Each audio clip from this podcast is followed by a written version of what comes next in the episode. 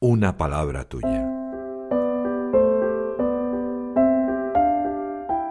El Evangelio de hoy en un minuto. Juan en el capítulo 7, en los versículos 1, 2, 10 y del 25 al 30, narra el momento en que Jesús sube a Jerusalén, pero a escondidas, porque los judíos quieren matarlo. Al verlo algunos hombres se preguntan qué hace Jesús hablando abiertamente.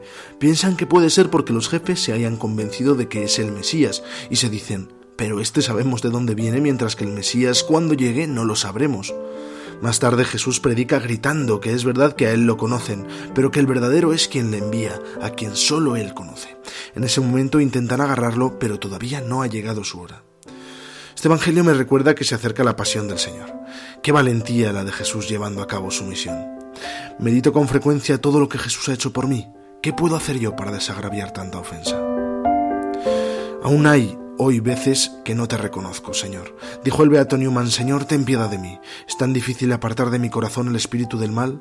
Solo tú puedes echarlo lejos.